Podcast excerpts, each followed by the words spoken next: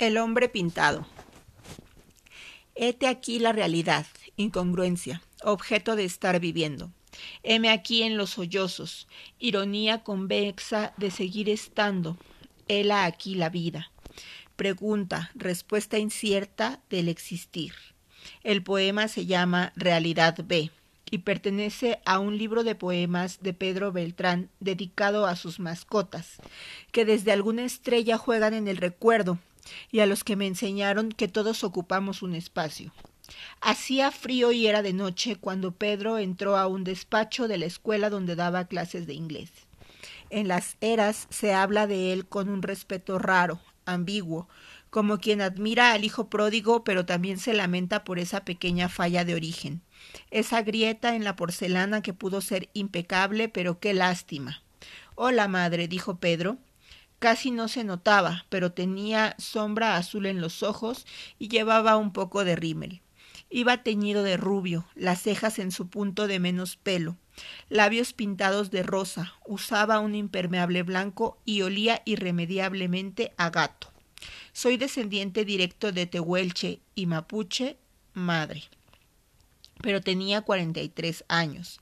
Era poeta, profesor de inglés, toda una personalidad en la provincia y conductor de un programa de radio desde que intentaba difundir las culturas tehuelche y mapuche, dos lenguas que hablaba. Casi me muero cuando me dieron ese premio, porque además de ser teacher de inglés de estos chicos, me encanta promover nuestra cultura. También les enseño a hablar tehuelche, mapuche, porque si no, todo eso se va a perder y son nuestras raíces, nuestra fuerza. A mí estos chicos me rompen el corazón, porque los más chiquitos tienen unas ganas tremendas de destruir y los más grandes tienen ganas tremendas de autodestruirse, pero están ávidos, ávidos de cosas, son almas lindas, yo hablo mucho con ellos. Si tuviera plata, los tendría a todos viviendo en un lugar donde pudieran aprender oficios, que aprendieran a hacer delantales, manteles, a plantar cosas en una chacra, a ser mecánicos, a cuidar hijos. Ellos me cuentan muchas cosas que no las hablan con nadie, ni con los amigos. ¿Y por qué a vos te cuentan cosas que no le cuentan a nadie? Porque me ven que también estoy marginado y sobre todo porque no oculto nada, ni los juzgo. Yo voy así a dar clases como me ves. Yo creo que me ven como alguien que los entiende. Lo único que les digo es que, aunque vayan a ser mecánicos, se instruyan, que un mecánico instruido es mucho mejor que uno sin instrucción. Antes yo me quería ir, conocer España, Francia. Ahora quiero quedarme acá y quiero que los chicos de las eras sean alguien, porque aunque se hagan que se las saben todas, los cancheros son unas almas muy infelices. Yo fui con ellos a un programa de televisión en Caleta, Olivia, y los vi en las cámaras, y eran unas cosas tan sanas, tan simples, tan bellas, que yo decía, ¿cómo puede uno pensar que estos chicos son unos quilomberos? Yo los vi, los veo, son almas hermosas. Y tu vida, dijo que la de él no era una vida linda, que tenía muchas historias para contar todas tristes. Cosas de pueblo, altas crueldades. A Pedro en las eras le dicen Pepita. Pedro nació allí, pero rodó por toda la Argentina desde que en los años 70 decidió ir a estudiar filosofía y letras a Bahía Blanca. Antes mi mundo era de la casa a la misa y de la misa a la casa. Pensaba que todo era pecado. Te decían que si pecabas, aunque sea con la mente, ibas a ser maldito toda la vida. Si yo miraba a un hombre, para mí era pecado. Iba a la misa y rezaba como veinte padres nuestros para que se me pasara, porque pensaba que ir a ir al infierno. Al infierno no fue pero en Bahía Blanca descubrió que entre la casa y la misa y la misa y el paraíso había una escala intermedia, la comisaría, donde tan seguido lo llevaban. Dejé la facultad porque me hartaron los militares. Si eras maricón, sabes cómo te pegaban. Una vuelta salí de la catedral y nos llevaron a todos. Ay, nena, qué mal la pasé. Viste que a nosotros nos perseguían. Yo vivía preso. Y yo decía que qué había hecho si yo iba a la catedral y a la universidad, qué había hecho. Así que dejé el estudio y empecé a rodar. Conocí a una chica de la noche y ella me dijo que tenía que dejar de vivir reprimido, que tenía que vivir como yo era. Anduve muy deprimido, empecé a trabajar en la noche, a veces a cambio de un plato de comida, porque ya habían limpiado bares, cabaret, pero me harté de limpiar mugre.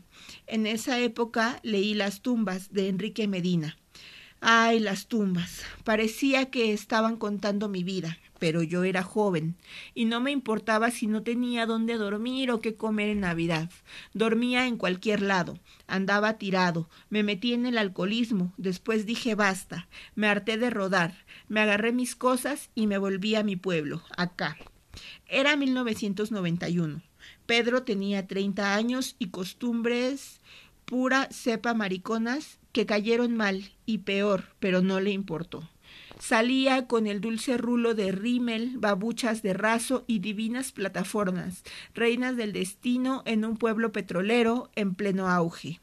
No sé qué será el coraje, pero eso se le parece. Cuando yo vine con este tapado largo, los ojos pintados, la gente no lo podía creer, no me querían recibir.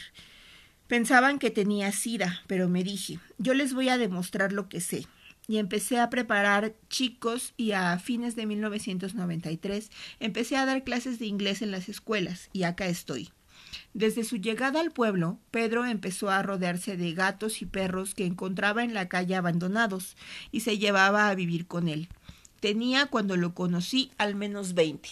En cada animal me veo tirado, y me veo yo cuando estuve tirado. Más que nada los perros. La mayoría de los perros que tuve son perros que han sido atropellados, que no caminan. Los he levantado, los he llevado a mi casa, los he entablillado, les he comprado antibióticos. Por ahí es un castigo tener tantos, pero a mí me gustaría tener un lugar grande para mis bichos y para ayudar a los chicos. Había vivido en varias casas, alquiladas, prestadas, todas modestas, ninguna suya. Por esos días, la falta de una casa propia para él y todos sus animales eran uno de los problemas, quizá el más grave de Pedro Beltrán. ¿La conociste, Anati? me preguntó más tarde, mientras me acompañaba hasta la calle. Respondí que no, y no habíamos llegado a la puerta del colegio cuando se cortó la luz. Va a durar un poco, madre, no te preocupes, dijo y me tomó del brazo. Caminé una cuadra y en efecto, la luz volvió. En las ceras hay muchas cosas, pero hay sobre todo eufemismos, bares, whiskerías, clubes nocturnos, cabaret.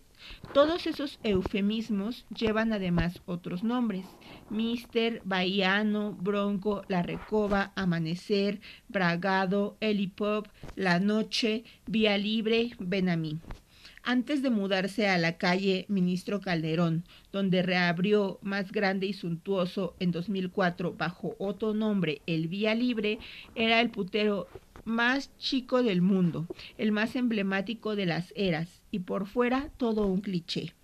Paredes descascaradas y un farolito rojo temblando con el viento.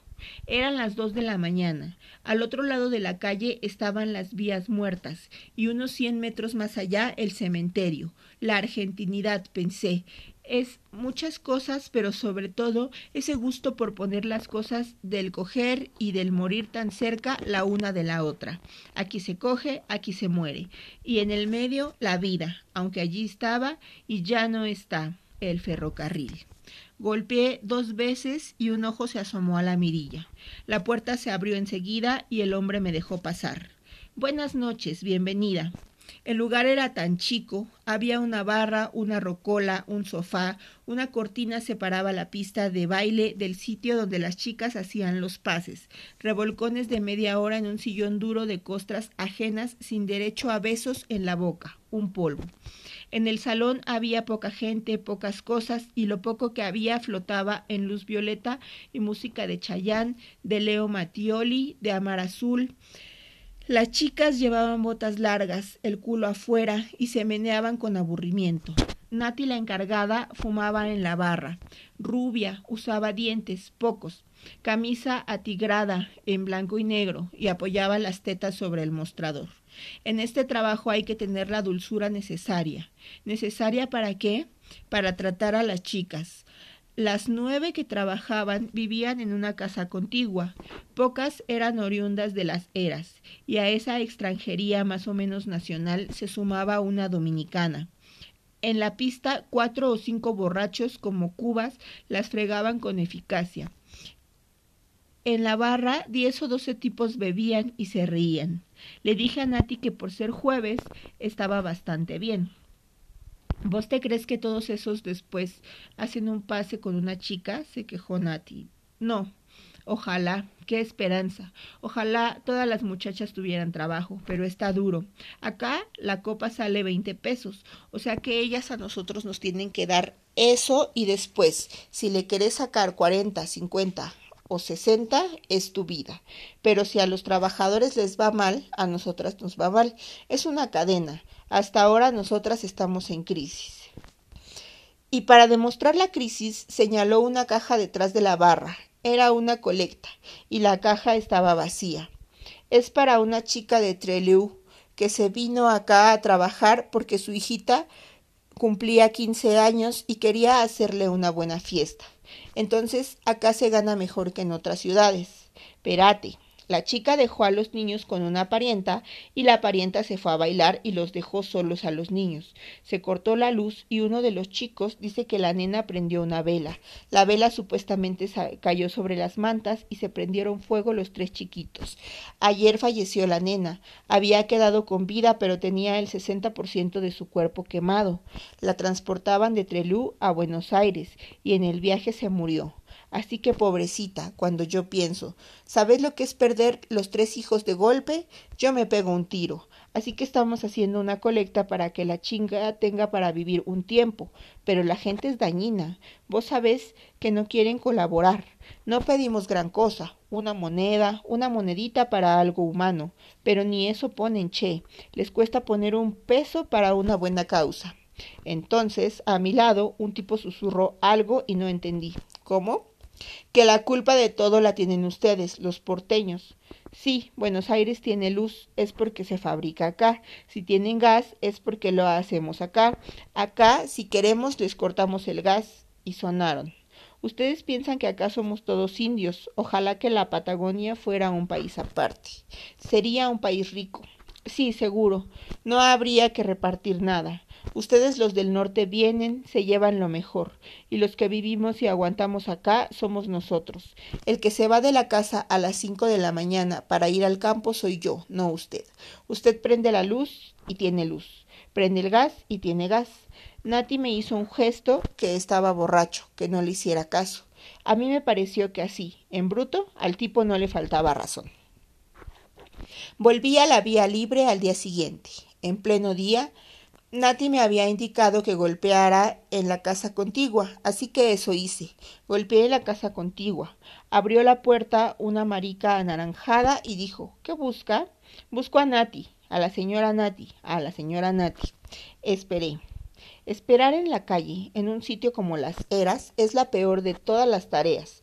Con el viento arrastrando o el frío punzante y la nada alrededor, uno empieza a darse severa cuenta de lo que debe ser vivir así, ahí todos los días. En eso estaba, esperando, cuando un cusco histérico y color crema salió disparado hacia la calle, y la marica salió atrás, tan disparada como el cusco.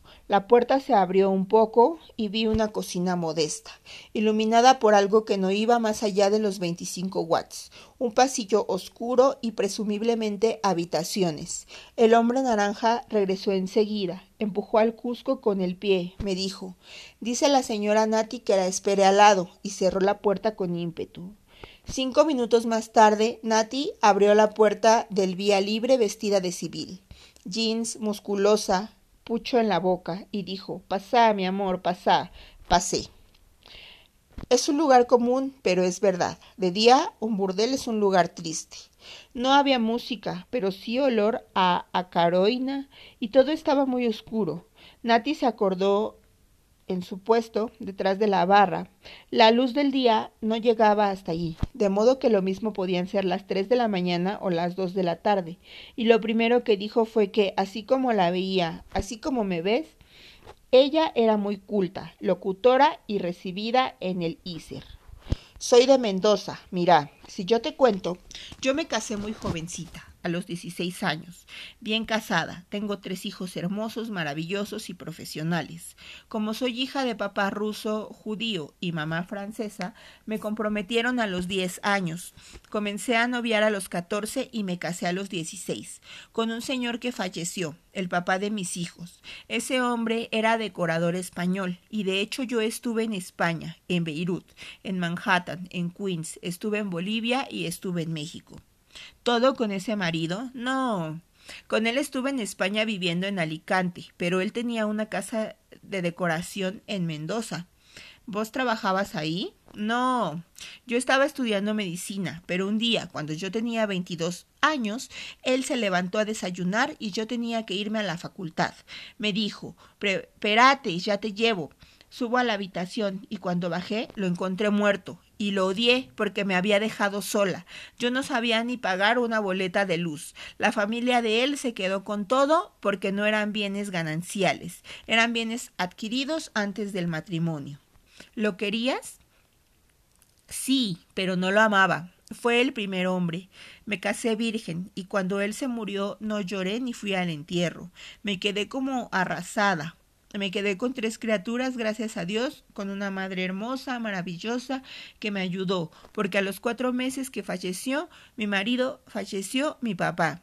¿Viste esas épocas cuando te golpea fuerte la vida? Porque si hubiera estado mi papá vivo, yo no estoy acá, sigo estudiando. Y bueno, hubo que salir a trabajar. Entonces, como ya tenía segundo año de medicina, conseguí un puesto como instrumentadora quirúrgica en el Policlínico de Cuyo. Mientras trabajaba, estudiaba y después de los 80 me fui a Buenos Aires. Entré a trabajar en Karim de Copera y los propietarios de Karim, que eran palabra mayor, me consiguieron pero ¿cómo pasaste de instrumentadora quirúrgica en Mendoza a Copera de Karim? Ay, llorando. Lloraba yo, se me salían unos lagrimones. En ese momento yo tenía 26 años. No es como las chiquillas hoy que a los 18, 19 ya están trabajando en estos lugares, pero yo no servía para eso. Una belleza de mujer era yo. Así que los propietarios de ahí, de Karim, que eran tres abogados, me pagaron el curso en el ICER. Con ese curso ya trabajé haciendo locución en Karim. ¿Y seguías de copera? No, no. Una semana estuve de copera nomás. ¿No llegaste a estar con ningún tipo? No, no, no. Lloraba yo, así que no sé, les habré dado lástima. ¿A los dueños de Karim? Sí, como iba con recomendación, vieron que no servía. ¿Y cómo tenías vos contactos para ir a trabajar en Karim, viniendo de una clínica en Mendoza? Por intermedio de una persona conocida. Entonces empecé a hacer espectáculos públicos, eventos, y viste qué duro es comenzar. Cuesta horrores. ¿Comenzar a qué? A ser periodista. Estuve en Beirut seis meses. ¿Como periodista? No, no, trabajando en una casa, un cabaret argentino. Fui como locutora. ¿Y en qué idioma hacías locución? En Beirut se habla en francés, inglés y argentino. ¿Y cómo llegaste a Beirut? Por intermedio de una persona conocida. Nos contrataron por seis meses, pero no me gustó porque te hacían trabajar como animales del hotel a la combi, de la combi al cabaret, del cabaret a la combi, de la combi al hotel. No te quedaba un minuto, no. Y si te queda, no podéis salir sola, porque si te ven el cabello rubio, la misma gente tiene una mentalidad que te apedrean. Así que siempre hay un guía que te lleva a hacer las compras. Igualmente que tres compañeritas en ese momento casi desaparecen porque todavía hay tribus beduinas y las querían comprar. Entonces allá la mujer no puede salir, o sea, no puede hacer una salida. No puede tener sexo fuera del cabaret. Claro, tienen que hacer las salidas adentro del local. Para eso, ese cabaret tenía un hotel que se comunicaba con ahí porque capaz que salís y ellos te venden y desapareces. Es jodido. Después estuve para la época de las Malvinas, ya como corresponsal, con el que era corresponsal de Clarín, que ahora debe tener como 70 años. ¿Fuiste a la guerra? No, no permitían mujeres, pero estuve acá en Comodoro, donde estaban las tiendas de campaña. ¿Como periodista? No, como instrumentadora quirúrgica y como corresponsal. Quedé en un estado de shock cuando terminó la guerra. Vi muchas barbaridades, ¿te imaginas? Así que bueno, ya como locutora estuve trabajando en radios y después haciendo programas infantiles en Buenos Aires. ¿Programas infantiles en televisión? Claro, en el Canal 9. Ahí hacía un programa infantil, Olga con todos. Nunca escuché hablar de ese programa, pero te estoy hablando de hace 12 años atrás. ¿Y cómo fue que te que entraste al Canal 9? Por intermedio de una persona conocida. Y como me gustan las criaturas y tengo ese toque de dulzura, lo tuve un año ese programa y después ya me vine al sur y comencé a trabajar como locutora de espectáculos públicos, presentadora, animadora para eventos. Estuve en cabaret importantísimos de Ushuaia, de Río Grande, de Río Gallegos y hace siete años que estoy acá como encargada. Me ofrecieron buen dinero, una gente conocida. ¿Te gusta el trabajo? Me gusta dialogar. Quiero mucho a mis chicas. No soy mala, pero si tengo que ser dura, soy dura. Ellas saben que tienen su hora y que el trabajo no termina acá. Que no me entren hombres a la casa porque hay mujeres mañosas y vos viste cómo es cuando hay muchas mujeres. A mí me gusta el espectáculo, pero la noche tiene cosas lindas y tiene cosas feas. A veces son más las feas que las lindas. Entrar en la rutina de todas las noches lo mismo es duro, porque con las luces y la noche todo es un embrujo, todo es un encanto visto de afuera. Al otro lado de la barra, en penumbras, apenas iluminada por un foquito ceniciento, Nati señalaba el salón desierto y desolado, la alcancía con la colecta para la madre de la nena quemada, esas cuatro paredes. Yo trataba de ver el embrujo, pero no lo veía. No lo había visto, tampoco la noche anterior. Y además, seamos sinceras, hay que servir para esto, no es fácil. ¿Qué hay que tener para servir? Hay, hay, que tener picardía o aguante. Hay mujeres que a veces las veo que pasan con un hombre con un asco. Imagínate, uno a la persona que a uno le agrada, que a uno ama, hasta los olores le aguanta, pero ya con una persona que es desconocida no. Olores, palabras, ya el olor del cuerpo de un tipo que no es tu tipo, no hay palabras para expresar eso. Lo único que sé es que algunas salen con asco, se lavan, se refriegan, así como hay otras que no les hace nada. ¿Las chicas viven en la casa de al lado? Algunas sí, otras tienen su familia porque son de acá, pero la mayoría son de afuera. Pero a mi manera muy especial yo soy muy feliz. Soy muy, ¿cómo decirte?, solitaria. Tengo mi mundo. Pienso muchísimo. Escribo. Me gusta coser. Me gusta mirar los álbumes de fotos. Me gusta andar acomodando mi ropa. Leo. ¿Qué lees? Mira, me gusta mucho la cultura. Leo muchos libros culturales. Soy romántica, soy variante. Según el estado de ánimo, hasta el patoricito te leo. Cuando ando un poco desanimada, busco algo y leo y se me pasa. Y ahora si me disculpas me tengo que ir. Las chicas tienen que cenar porque vamos a abrir en un rato. ¿Querés venir en otro momento y seguimos conversando?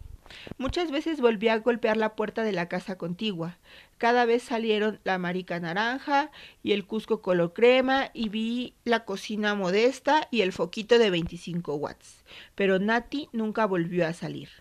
En 2004, unas personas conocidas le ofrecieron trabajar como encargada en un cabaret de perrito moreno y allá fui. El mismo año, el Vía Libre se trasladó a un local más grande. Cambió su nombre por Moulin Rouge y desde entonces dicen le va muy bien. La ciudad tiene límites claros. Sus catorce manzanas de ancho brotan anilladas por un cordón terroso más allá del que hay pocas cosas.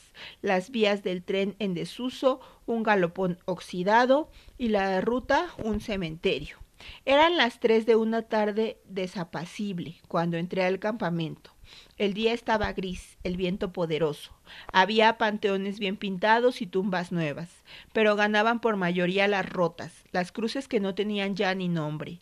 La nieve había quemado esas maderas que podían tener un año o diez, y los túmulos eran a lo bruto un túmulo de rocas y una cruz, un nombre, y arriba flores de plástico clavadas con saña a la tierra para que no se vuelen. Las flores o los muertos, quién sabe. Allí, en ese cementerio, y meses más tarde, la policía encontraría junto a una de las cruces del sector oeste algo que mereció, mereció ser nota de la tapa de la ciudad. Rituales extraños en el cementerio local, titulaba la revista, y consignaba que personal del cementerio había encontrado elementos que se detallaban con minucia un balde verde con tierra negra, un recipiente con maíz quemado y una bolsa de nylon blanca con una vela roja derretida en su interior, un cuchillo viejo clavado en la tierra, maíz y plumas de ave, presumiblemente una paloma. Había también un balde negro de mayor tamaño con tierra y sobre la tierra papas muy maduras, una manzana con una moneda incrustada, dos campanas de metal, dos recipientes de plástico en forma de hongo, un cuchillo clavado en un trozo de tronco de árbol, un cigarrillo consumido, varias monedas, dos jarrones, uno grande de color rojo y uno chico, una imagen de mujer en cerámica de unos 20 centímetros, conocida como la pombagira, siete hierros de diferentes tamaños, pochoclo, una copa de cristal, patas de gallina y velas rojas. Los dos baldes estaban envueltos en una bolsa negra del tipo de las de consorcio. Junto a los baldes había una botella de sidra vacía y otra de caña de marca Ombú. Todavía hoy, cuando quiero evocar aquel aroma, la quemazón seca de la tierra en la nariz, el ardor del polvo entre los labios, el chicotazo de las flores al viento, la sinfonía de cruces, entre las que no busqué las cruces de los doce muertos, me recito como un mantra, un balde verde con tierra negra, un recipiente con maíz quemado, una bolsa de nylon, un cuchillo viejo y presumiblemente una paloma. De donde de cuál de esas casas, esos burdeles, esos bares, esas vidas, salió tanta belleza, tanta imaginación.